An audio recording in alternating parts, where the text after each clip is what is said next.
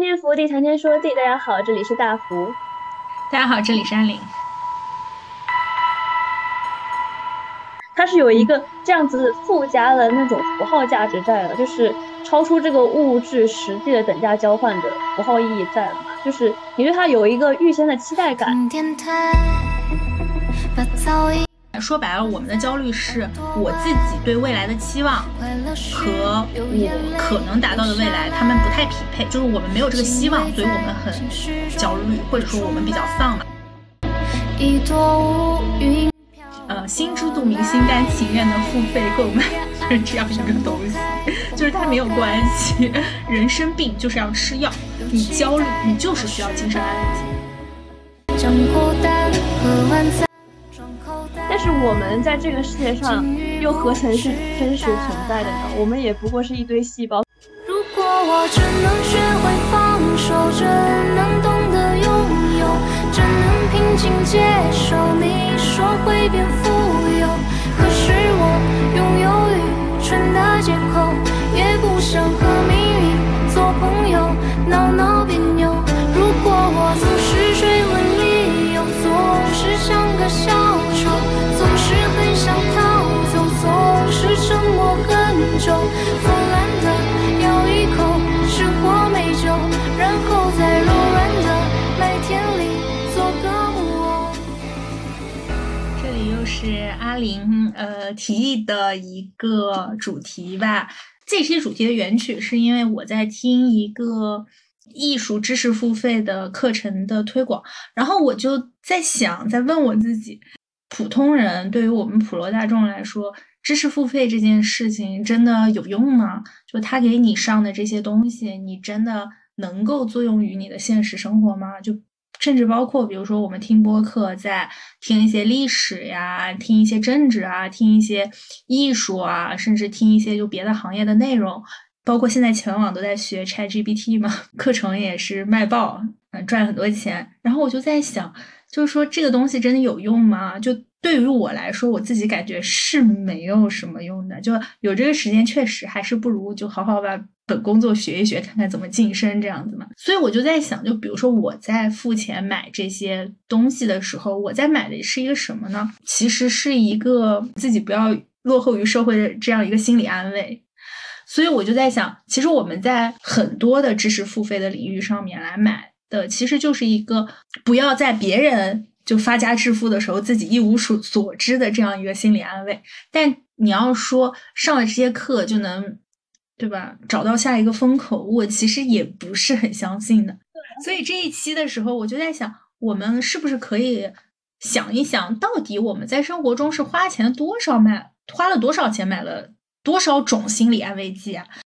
它就是我们之前学的鲍德里亚的符号价值嘛，它就是一种后现代的消费心理。为什么奢侈品它这个东西就是你可能随便买一个包包，它可能就是一个羊皮包，呃，它摆地摊的自己做的羊皮，它卖出来是这个价，但是你什么 LV 啊什么之类，它卖出来的价格又是另外一个价，因为我们对它就是有呃额外的期待，就是你带着这个包走在路上，别人就可能对你的评价是多么多么的不一样。它是有一个这样子附加的那种符号价值在了，就是超出这个物质实际的等价交换的符号意义在了嘛？就是你对它有一个预先的期待感，然后你期待就是收获到就等价的这个符号价值，但是呢，你买它又有超过的一个钱，那这个超过的一个钱就是它的呃相对于等价交换的物物交换的另外一个价值了，有点像是这种东西。品牌故事也是。这样一个东西，除了需求之外的需求，就是虚幻的虚那个字，就是从这个品牌嘛，或者说我们说奢侈品这件事情，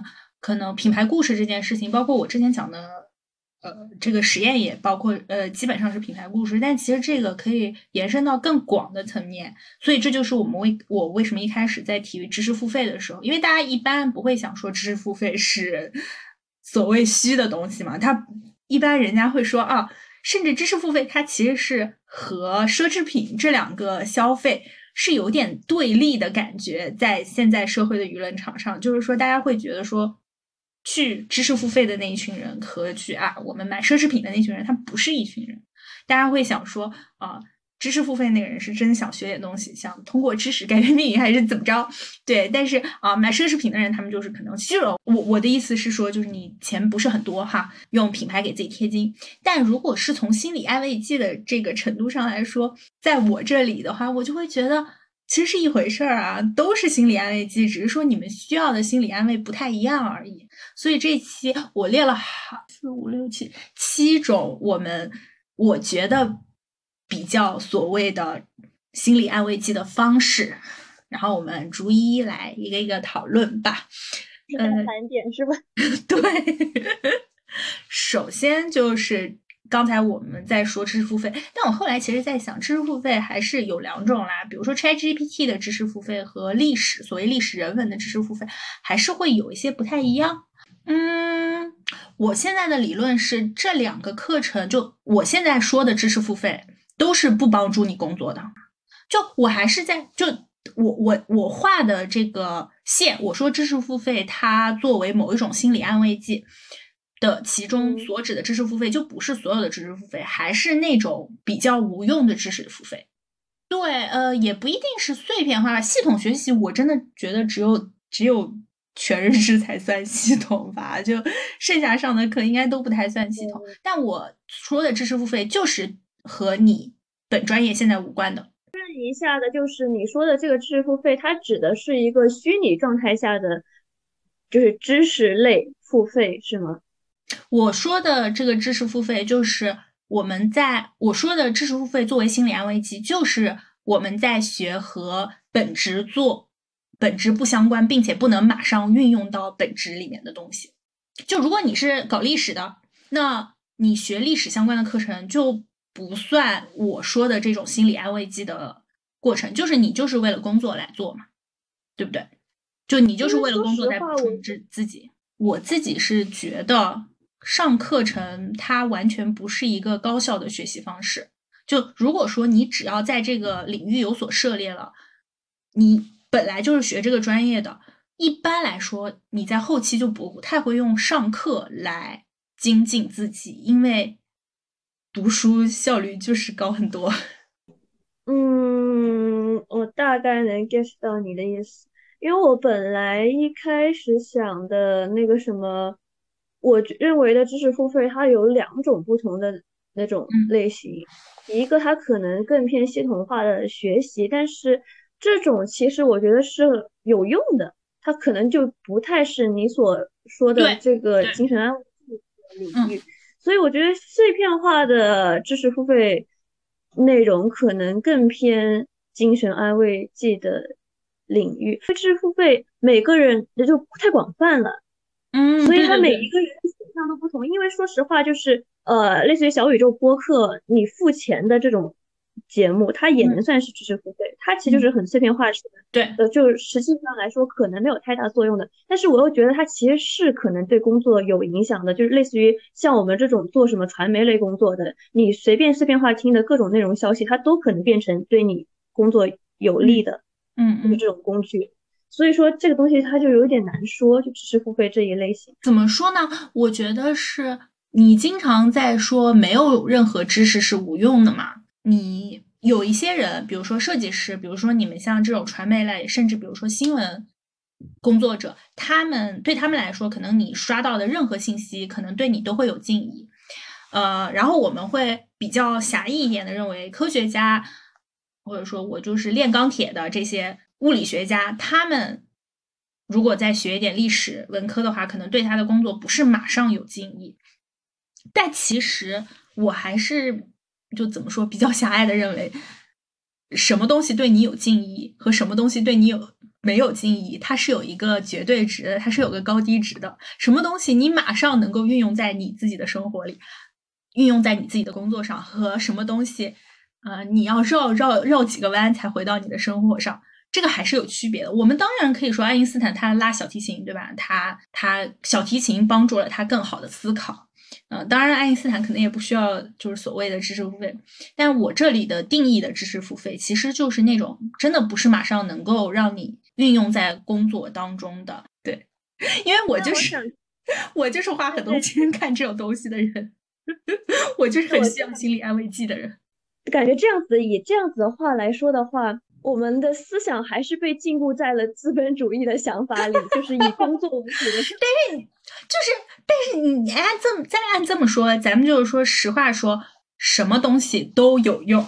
你只要在学，你只要哪怕是知道今天路上多了两只流浪猫，你也可以说我就开一个账号，就拍这两个流浪猫，我就做这个什么流浪猫博主。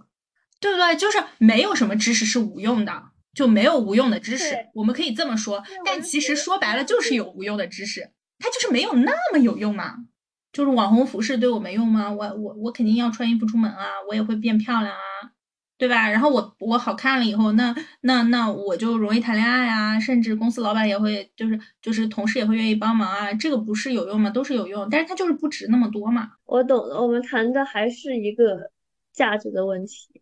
对，我还是认为只要有价值就是价值，而你是把它分了价值的分类那种感觉。哦，你这么一说，我回来在想，是我为什么觉得某些知识付费是精神安慰剂？因为有很多知识付费，实话说，你就去看本书，它全都有，你用不着去听这个课。就是我为什么花了钱去看那些文学课，去看那种课？当然，一个方面是因为它就是确实它比看书要不那么累嘛，它。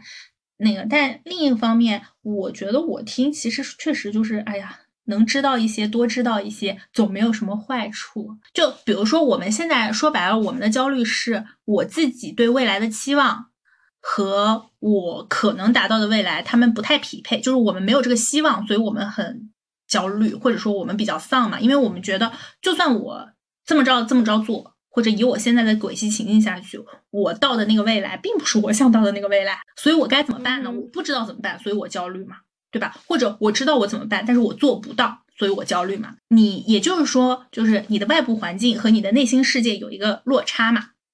那有两个办法，一个是改变外部环境，一个是改变内心落差嘛。是付费，所以分两块，一个是你学点历史，学点人文，你可以调整内心，认识自己，出世入世，这个是你改变内心的落差的，减少焦虑。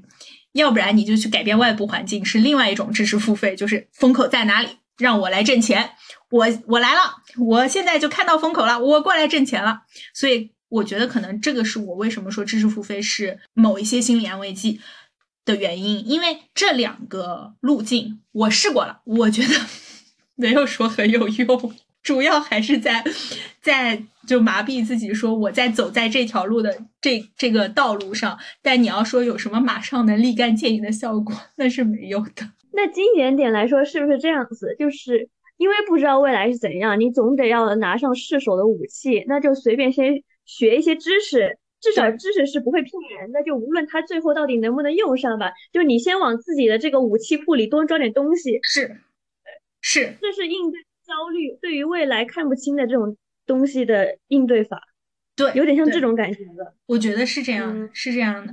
就就是如果这两条道路真的能走得通的话，它就不算心理安慰。但我们真的完全不知道这两条道路能不能走得通，而且至少不是现在就能走得通的。对，对大部分人来说，可能就只是最后能变成精神安慰剂，而不是实际的用途。对对，因为说白了，如果大家都在花这个钱，那大家都都多装了弹药，就没有没有用，就大家只是升到了 next level，更卷了而已。嗯，就是并并没有，并没有说是你真的能够，就是好像就能得到一些什么。对，所以这个是我说，就是你学了这些课程之后，你是更焦虑了呢？还是你真的，他让你就是精神上得到了安慰。我觉得精神上确实能得到安慰，要不然我也不会一直花钱买，对，也不会一直学，就确实能得到安慰的。就是我觉得学这些东西吧，就是让你更多的了解这个世界。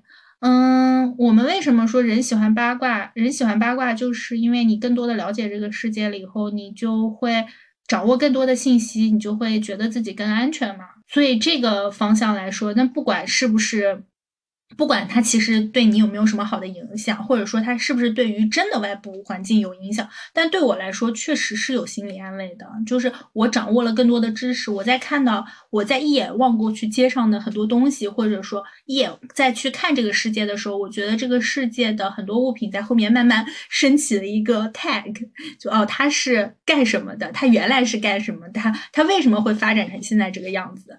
就这个东西会让我心里有一点安慰，就是说啊，我至少多认识了这个世界一点点。嗯，虽然我我觉得可能也没什么用吧。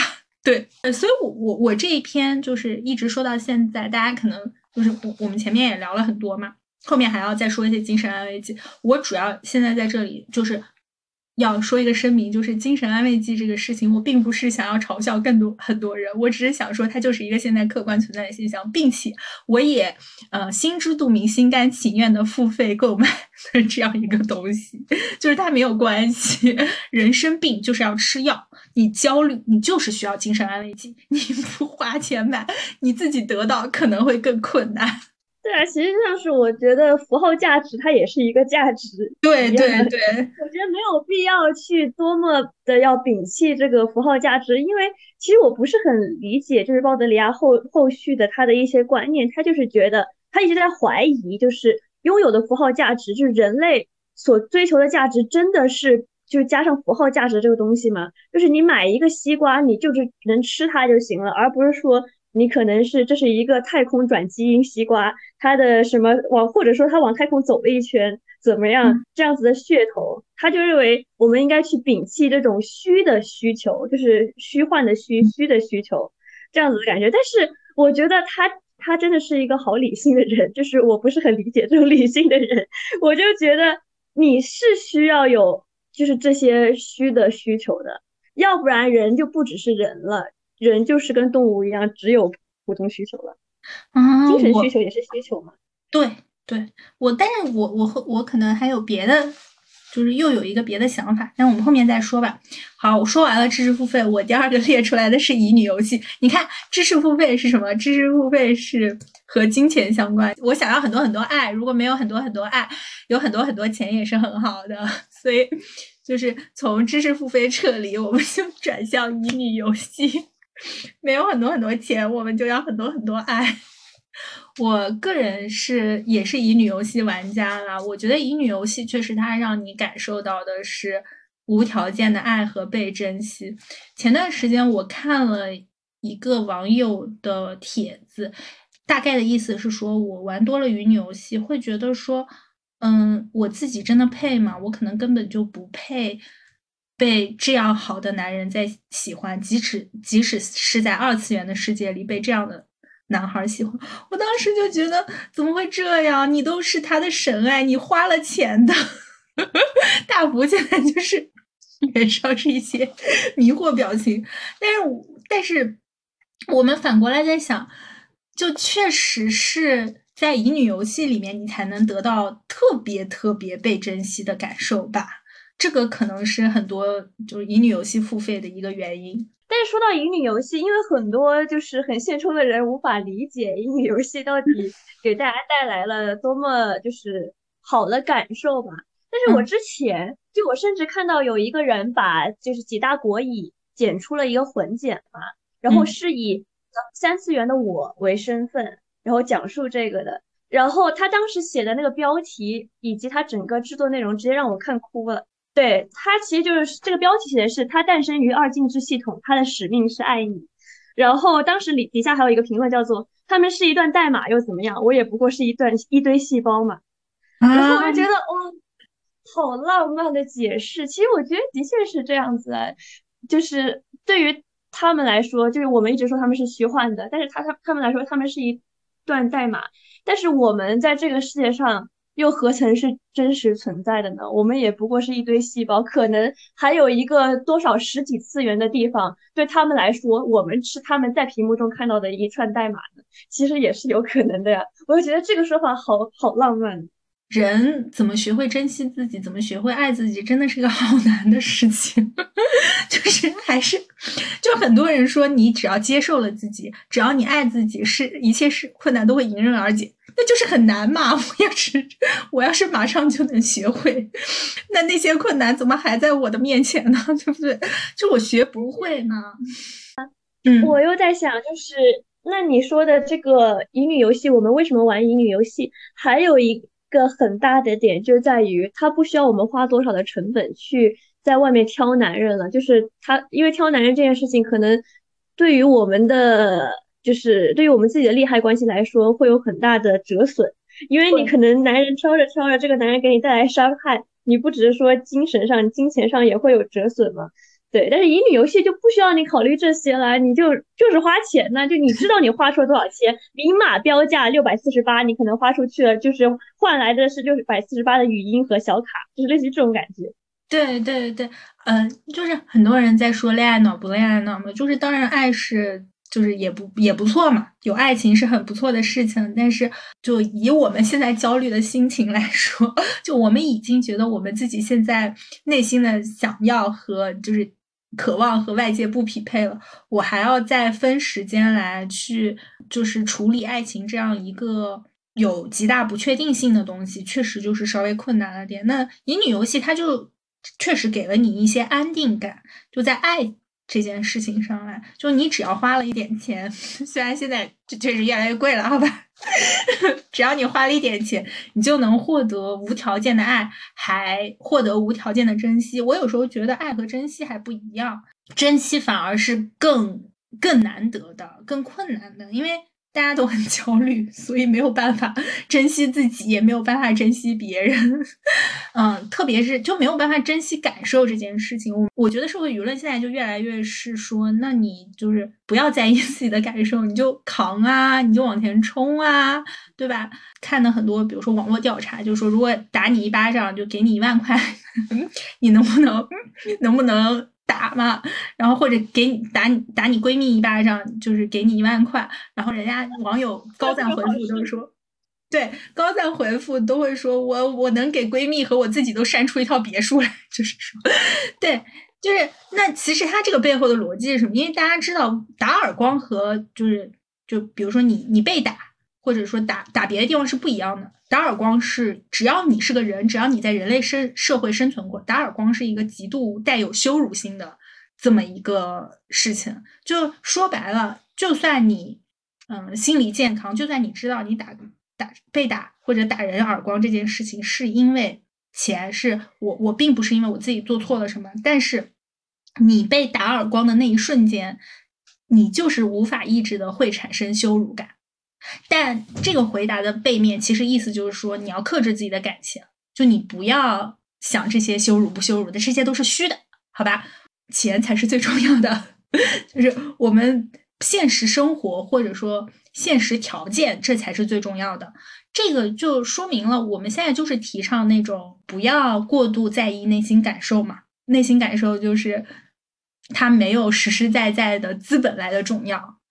所以在乙女游戏里面，能够体会被珍惜，就能够体会有人在意你的感受，在意你一丁一点的莫名其妙的感受，或者说在意你今天穿不穿，有没有多穿，在意你是不是想吃一个小蛋糕，这个确实是一件很美妙的体验，它真的是能够给你带来心理安慰的一个事情。对，而且以就是现在当代。大环境来说，我感觉有点那种乙女游戏反而是理性爱情的最佳选择，反而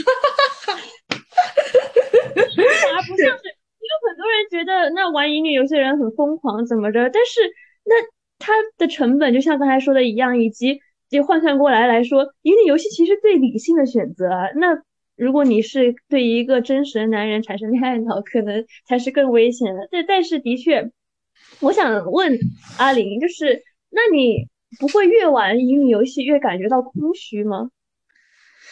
唉，不会，因为我剩下时间还在搞知识付费，就是 就会就当你精神满足了之后，你不会想奢求更多吧？所以我们就是需要一些毛茸茸啊，我们再 call back，我需要一些玩偶和舒服的被子。太远了。就就是还好，我自己的个人感受还是还好。我就是心理安慰剂的成瘾患者，你知道吗？就是我甚至在想 call back 一个，我们之前在说救赎文的时候，我说，嗯，如果你能够依赖一个人生活，精精神上极度依赖一个人生活，然后他确实又能给你这份依赖的话，就依赖也不错。就是我我接下来会说的一些精神安慰剂，很多都是我自己在服用的嘛。是有一种是你吸点别的安慰剂，有一种是用别的焦虑代替这个焦虑嘛。嗯，我我我我现在对未来的不确定性大过了，我需要被珍惜。所以所以对，因为我在想到底呃，精神安慰剂这个东西它如何去界定呢？或者说有什么样的精神安慰剂会是你非没它不可的呢？我觉得。你要是说从生存的条件来说，你真的没有什么是不可的嘛？你就是给他吃，给他喝，能住就可以了。但是哪怕是封个城，哪怕是疫情期间，那大家不能出门，大家都快封死了，那他们不能吃不不能喝吗？就很多精神安慰剂是你平时就一直在获取吧。然后如果他们都消失了，可能真的不大行。是这样子，是因为其实就是我们。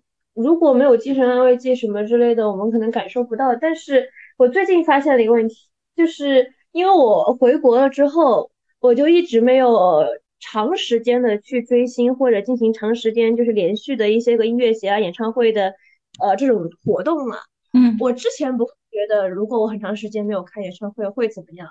然后，但是我现在最近发现，这的确会闷得慌，因为我就感觉就。呃，一开始你不会觉得有什么，但是因为你长期缺少了这样子的演唱会，可能对我来说是某种精神安慰剂吧。长期缺少了之后，你会发现整个人提不起来精神。就是当我剪辑，就这次我本来有点想剪辑自己可能春季过来的 vlog 之类的，我剪辑的时候就会发现没有任何一个呃那种剪辑出来的片段能让我觉得适合这首我最喜欢的歌。意思就是说。没有任任何一个东西能让我提起劲来，就再回看没有演唱会的过去，就让我 有一个这样子的感受。所以可能他的确会让我提不起来精神，那的确这个东西它就是我的精神安慰剂了。就当你长期缺缺少、长期没有服用之后，可能就会感受到这样子的差别了吧。嗯，然后我们说了知识付费，就关于金钱的和乙女游戏关于爱的，我想说一下主播打赏。我时常在想，不管是擦边主播还是不擦边主播，不管是游戏主播还是还是开箱主播，就大家打赏或者就打很大额的赏，到底是为什么呢？我后来在想，其实，在主播的这个日常话语里，我找到了一点，就是主播经常会说“谢谢观众老爷们”，就嗯，谢谢。呃，谢谢谁谁谁给我的打赏嘛？打赏这个词，它其实是有一个地位的区别的，就是哪怕我就在你的玻璃扔一块钱，那我也是打赏。赏这个词儿就纯粹是一个上位者给予下位者，比如说我去捐捐钱捐物给灾区或者给红十字会，我我们用的词叫什么？要叫捐嘛？捐你不会觉得说这是一个上位者给予下位者的。就即使说，嗯，我们也是给钱，也是给物，但主播不一样，主播就是打赏，哪怕这个主播是个千万粉丝主播，我就是在直播间给他一块钱，而且我比他穷的多，我仍然这个词叫打赏。就这些大额打赏，他获得的一个什么快感？我在想，其实是一个对于他人命运的掌控感。那因为我也不是很理解，就是主要是。嗯，你有过大额打赏？我有，但因为因为我我我的打赏就是我有过，就是给我喜欢的电竞战队，他们他们是有自己签约，必须得要直播嘛。然后有那有一个，其中有一个小男孩，就是一个辅助吧。然后他直播期间，然后我打赏完全是因为，就 B 站它是有一个功能的，就是你可以挂个牌子在那里，然后要求他做什么事情或者传达给他。就 B 站的这个打赏功能呢，它是。跟其他普通的送钱，就是送什么飞船之类打赏是完全不一样的，就是因为很明晃晃的的，就是标在那里，所以他绝对会看，而且他绝对会读，就有点这样子的意思在。嗯，我其中一个原因也是因为他自己是有他自己呃代表的一个符号的嘛。首首先他是我喜欢的这个战队，所以我对他有点跟其他可能对其他主播不太一样。就他有他自己的其他的价值在，就不是单纯的主播。所以我就感觉我对他打赏的感受不太像是说，因为对他命运的掌控感这样。我觉得说到命运的掌控感可能有点大，但说白了，你还是买了他两分钟，让他在这两分钟之内去干一件事。对对，有点这个意思。对，经常很多主播说白了都是这样的，你打打一个大的船，你就可以宇宙飞船，人家就可以根据你说的话跳一支舞嘛。说白了，然后打一个小的，可能他人家就念一句谢谢嘛。就主播的逻辑其实就是这个，就是我在出卖我自己的时间，而根据你的要求。当然了，所有的工作都是这个逻辑，但为什么？但为什么主播的这个？逻辑会就钱稍微多一点，有时候它的它的浮动会很大呢，就是它并不是按照比如说市场明码标价，就是我雇一个律师一个小时多少钱，我雇一个设计师一个小时多少钱，它是按照主播的这个就是你想打赏就打赏多少呢？我觉得还是就是他打的可能会超过他，就是超过我本职本来我干这个事情所值得的价格呢？我觉得还是因为。说白了，它有一种隐性的，我让你干什么，你现在就得干什么，这样一种感受。那你前面这半段说的，我想先保留，就是呃，你说它当于是为什么会超过可能他跳一支舞的这个价格，但是超过的价格这个多少，其实是跟他自己的名气或者他这个人的外貌，甚甚至是外貌相关的。那是因为他剩余的这一部分符号价值是不一样的。因为大家都知道，就是我们给主播打赏是对他命运的一种掌控感嘛。但是我就想在想，除了这些呢，就除了对他命运的掌控感之外，会不会有的人有其他的感受和想法呢？因为这样子来说就有点太简单了。我自己就能想出来这些。对，主要是主要确实是我也就关于主播打赏这个行为，我主要都是观察我自己。对我主要就是觉得我们自己没有大额打赏过，所以我们不太懂这感受。成为就是。干预他人命运，以及也不一定命运吧，就买人家两小时，这样，这个这个这个是最简单的事情了。因为如果说是发生在比较职业的环境里，人家只是能给你提供服务，但是他人家未必能够给你就是就更强的干预感。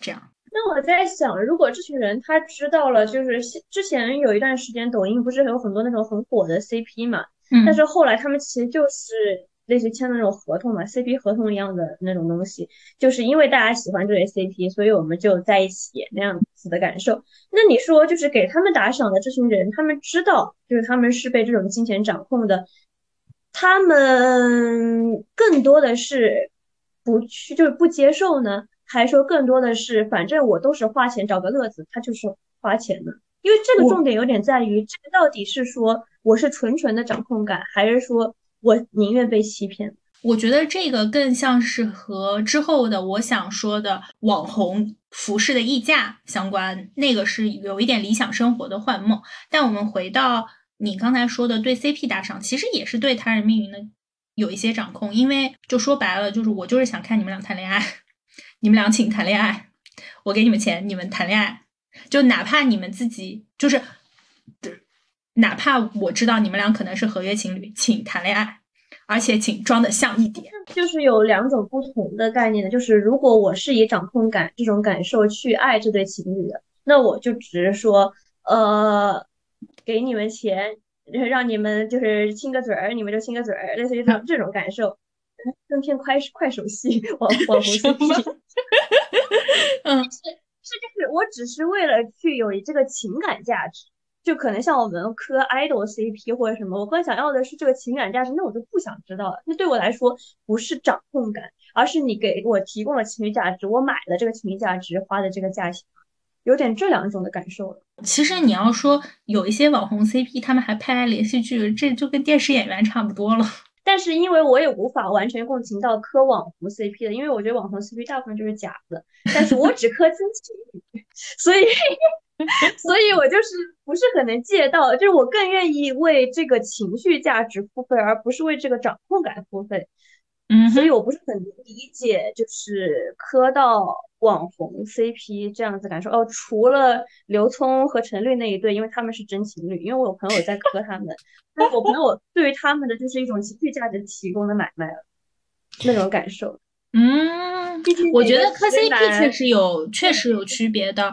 嗯，你你刚才说那种对比较快消型的，他可能是对他人命运的掌控，但是如果是那种细水长流的，一直在做这个情侣号的这种的话，确实是可能是另外一种啊，它更多的是像影视输出以及真实和虚假介于真实和虚假之间的影视输出了，就是给他们打赏，我觉得更多的有点像就是在支持自己喜欢的明星吧，啊，而且给他们打赏有一种程度，我觉得是在支持他们再出再出片嘛，这是他们再出续集，就有点这种感觉。我甚至觉得这是一某一种定制，你知道吗？就某一种观众定制，就是我们现在有有一对故事线的 CP 在这里，然后他男方就是男孩子是什么样的，女孩子是什么样的，人设差不多都定在这里，然后你打赏，然后呼声最高的我们就拍下一集。这样 说完了，这个是对他人命运的掌控，然后我就想，现在就微博呀，我就是刷几几下就要刷到你的正缘在哪里。啊、而且而且这个微博有一个提升就巨好笑，我总觉得花几年前几年前还在说，就是你的正缘是会和你结婚走呃一辈子走到最后的人，现在的说辞已经变成，嗯、正缘就是要在你离过一次婚后才能遇到，我就想说。真是与时俱进，说明现在离婚率真的蛮高，就是也要照顾到这些离了婚、离了婚之后仍然想去寻找真爱的人，以及或者说正缘就是要在你三十岁之之后才能找到，真的是在照顾一些 照顾一些我们现在的就是青年群体吧。好，然后我觉得情缘算命。在某种程度上来说，这个算是一种对自我命运的掌控感。就这个其实和知识付费有那么一点点联系。说白了，其实就是我想预测未来，不管是情缘算命，就是哪怕是微博上那种，就是你刷到的小广告，这这个算那个什么。呃，就呃，这个算普遍一点的，或者比较容易接受的。包括现在人手一个测测，它未必是算恋爱嘛，也未必是算就是人际关系，他可能就是算自己的前程、自己的命运。这个就是说白了，对自我命运的心理安慰剂。就不管它准不准，安慰剂是先安慰上了。但是我感觉就是，如果把情缘算命算作对自我命运的掌控感的话，那得是你信他，他才能嗯是你对自我命运的掌控这种精神安慰剂。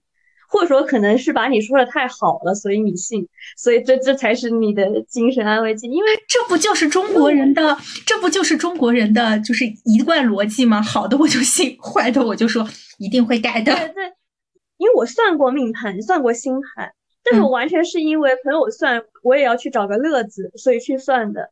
我们就带着一个不管你说什么，我也不一定信，反正的这样的心态去算的，它就不太会作为我的精神安慰剂存在，它更是一个乐子。嗯，对嗯但其实说白了，虽然我们没有到，就是比如说我今天出门之前要看看黄历这种程度，但是大家其实都在信和不信之间，就只是说你这个信的代价有多少。比如说，比如说他给你，他跟你说的，如果具体到你这个月不能喝奶茶，喝奶茶就会就就会有。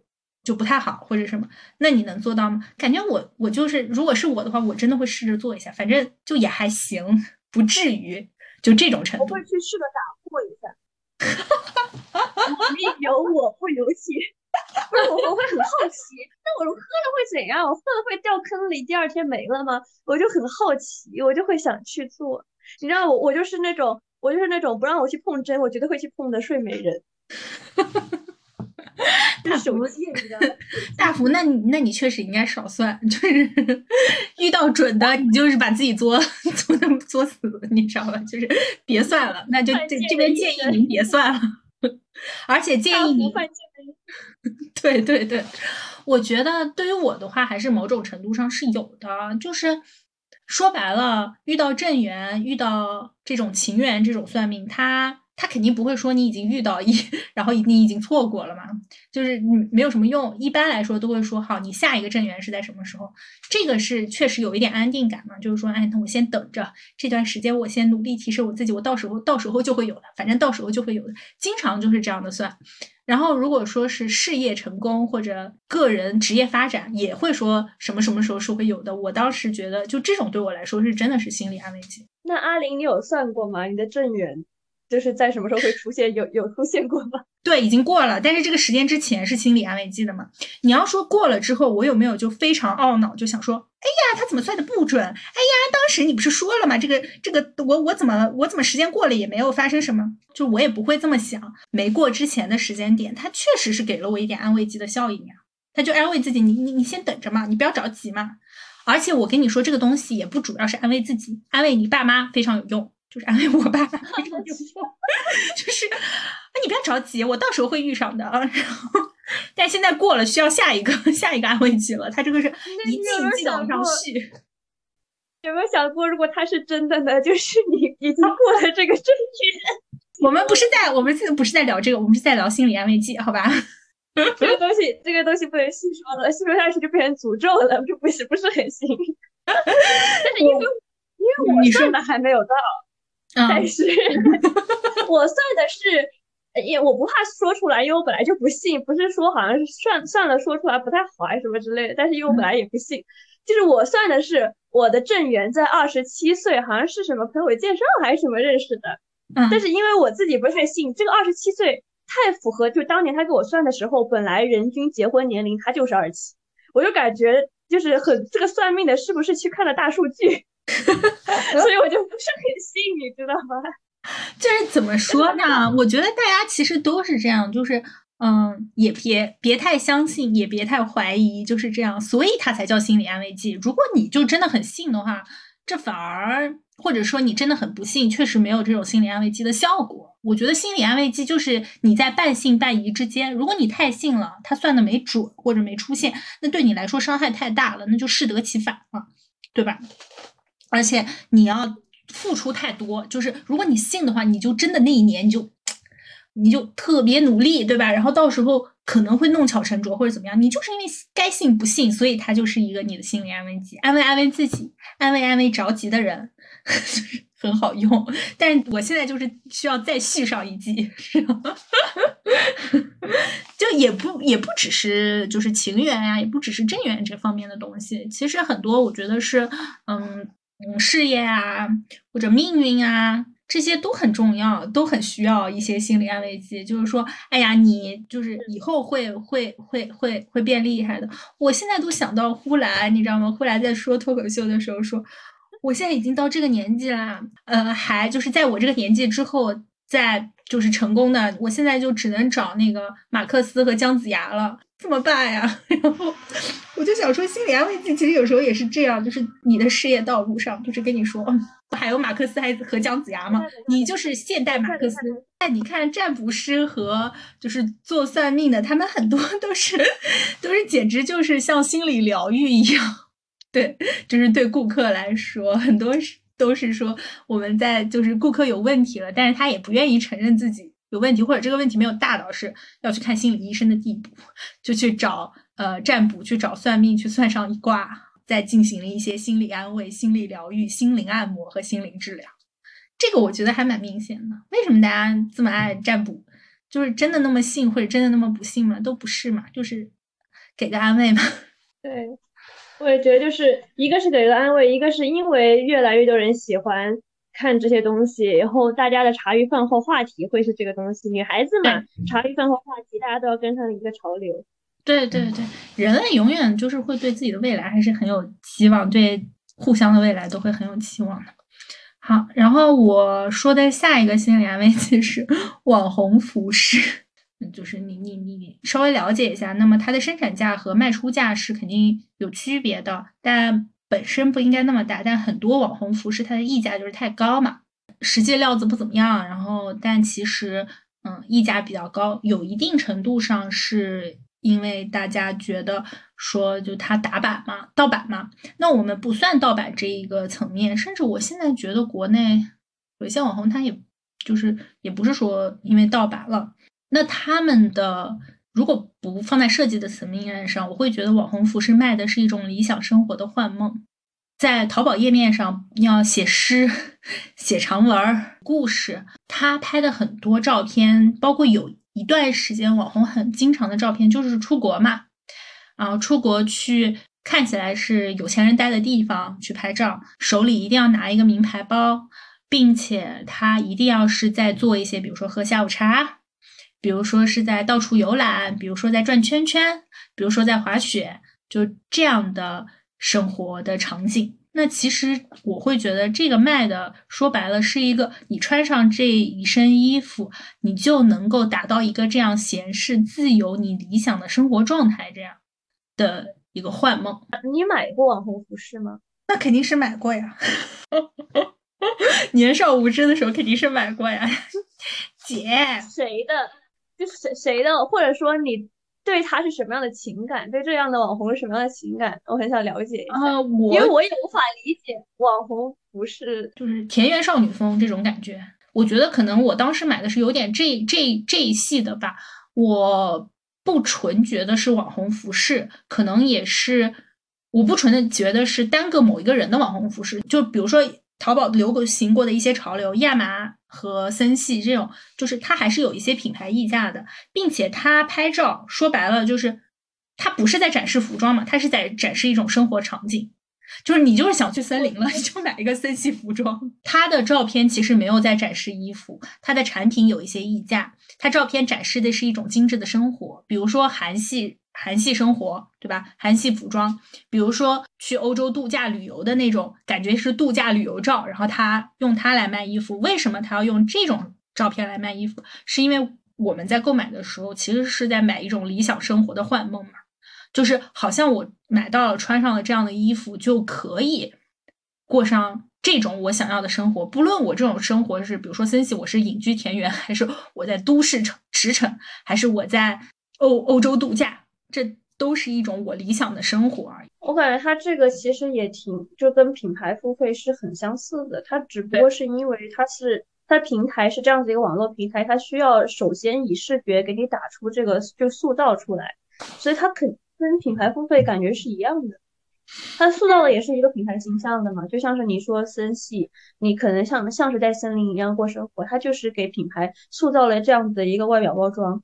它只不过是通过这个物品的。照片呈现出来的而已，因为我感觉就是一开始我看这个网红服饰，我更多的理解是偏这个人，就是类似于像我们说不说服饰吧，类似于我们像说什么李子柒的出了一个什么产品之类的，我们更一个这样子的，但这样子的也像是理想生活幻梦，就是我们吃东西，它就像是我们能过这种田园生活一样的，对，其实就很一个。网红服务带来的精神产品，李子柒螺蛳粉，它是一种田园生活牧歌的象征嘛？这个我真的会买。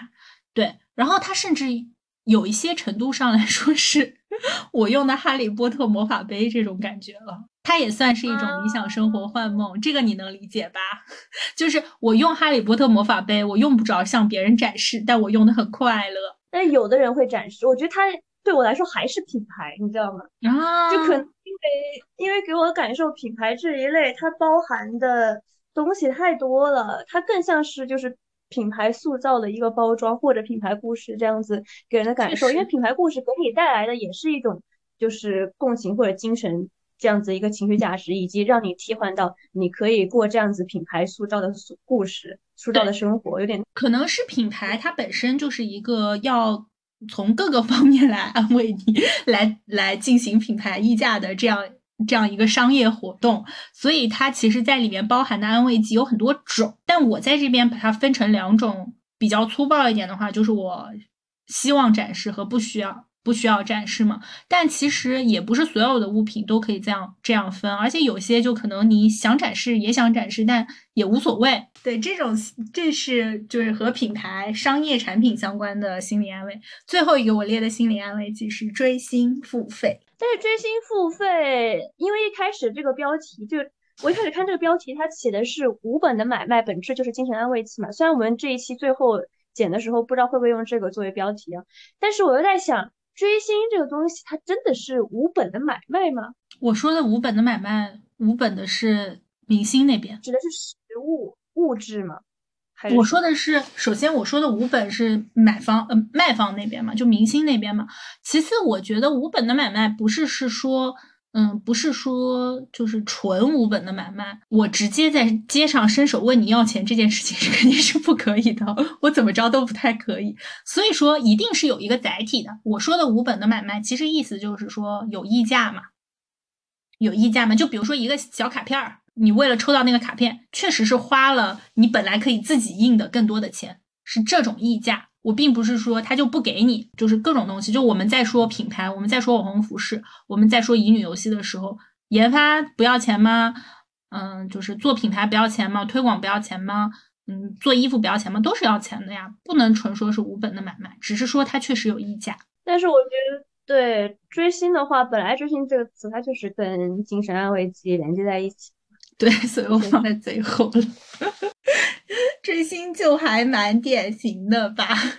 追星，我觉得它有一点像，嗯，怎么说呢？乙女游戏和主播打赏的结合，就是，嗯，如果是女友粉的话，那肯定跟乙女游戏有点像；那如果是事业粉的话，就有点像主播打赏吗？或者说，我觉得事业粉的话，不一定说我要操控你。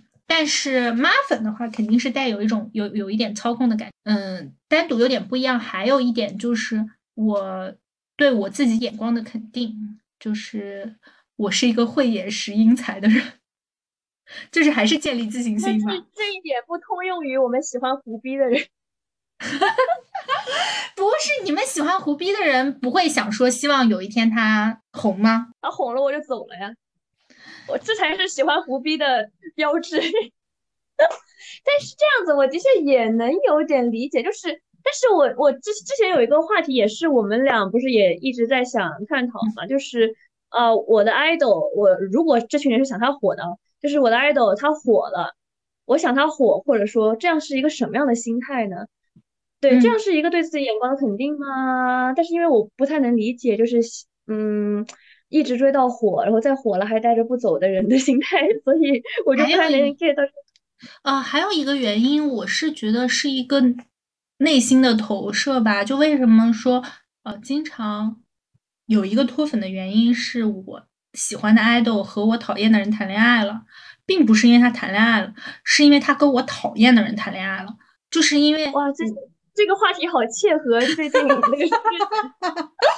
我没有在暗示什么，嗯，但是他和我讨厌的人谈恋爱了。其实我脱粉的原因主要是因为，就是我塑造的这个心理形象就毁灭了嘛，就相当于我认可你，但我发现你认可了我不认可的东西，就有点这种感觉。这种他所谓的感情是什么呢？是。但这种其实也是掌控欲的一种，掌控感的一种啊。这种也包括能包括在掌控感的这样子的感受里，因为跟我不喜欢的人谈恋爱了，就是这一点，连妈粉都会脱粉，就是甚至因为一般来说是妈粉现在包容的东西很多嘛，就是如果你跟一个比较好的，就是我就大大众好感比较好的这个女爱豆谈恋爱了，那我可能觉得无所谓。对，对于妈粉来说，但是如果你跟我讨厌的这个女爱豆谈恋爱了，妈粉还是很有所谓的。但是这就是出于妈妈这个地位的这种权威地位的一种怎么说呢？掌控感。那你会觉得追星他的心理安慰和就是纯掌控感有什么区别吗？他还会有一些什么别的？我感觉追星它是一种陪伴，因为对我来说，我反而相对于掌控感。来说，我觉得更是一种陪伴感吧。就是像我说的，就人一旦开始追星，这个追星这件事情是无法断的。就直至今日，我也觉得，我觉得我最近没有那么快乐，可能是因为最近没有十八岁小男孩的滋润，就是有点这样子的意思。就最近追星，而且我本来其实本来今天我要去追小胡豆的，但是因为我最近阳了，大家从上一期也能听出来，所以我今天就没有去。以至于今天我都很难过。我是感觉，而且今天我在前线的姐妹给我发来了她的照片，就是她说她感觉自己又可以多活十年，就是十八岁小男孩越是不太一样啊。就感觉就是对我们来说，我们要一直追星，无论这个人是什么人，他更像是一种陪伴。我们是需要一个这样子的快乐，需要十八岁小男孩给我们提供这种就是价值感的，不太像是怎么说呢，完全的掌控感吧。其实说白了，就追追星这件事情，确实是一个能够，我觉得还有一种心理安慰，就是我们认可同样一套理念或者同样一套叙事逻辑吗？就是我可以很迅速的找到和我有相同激情的伙伴。不是因为我追星追太久了，我感觉追星作为精神安慰剂。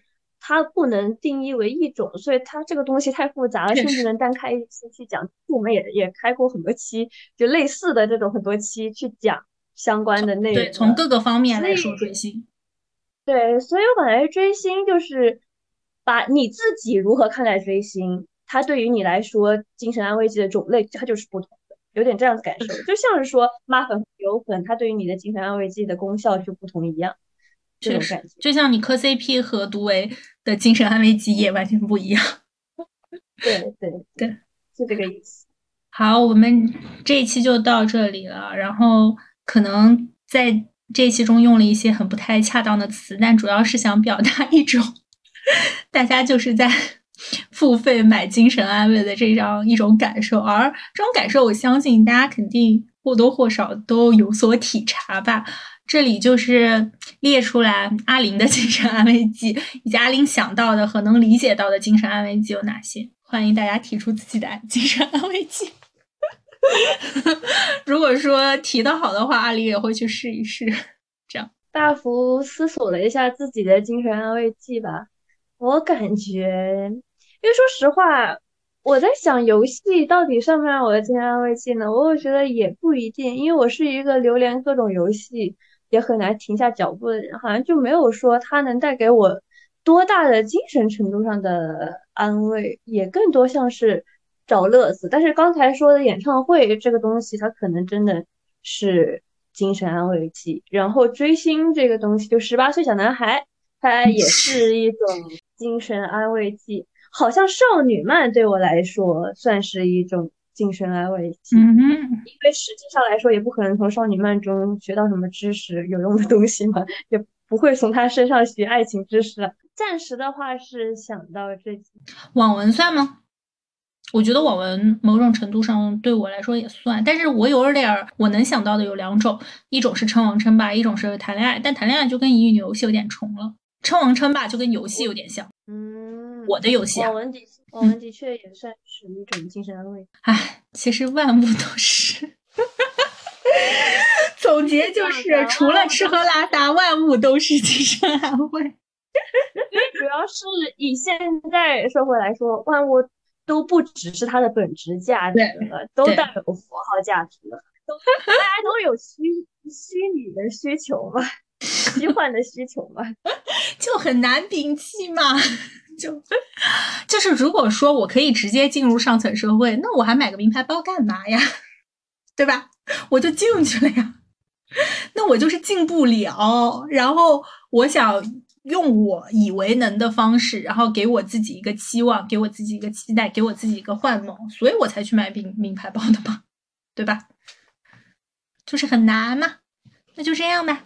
好，我们这期就到这里，拜拜。拜。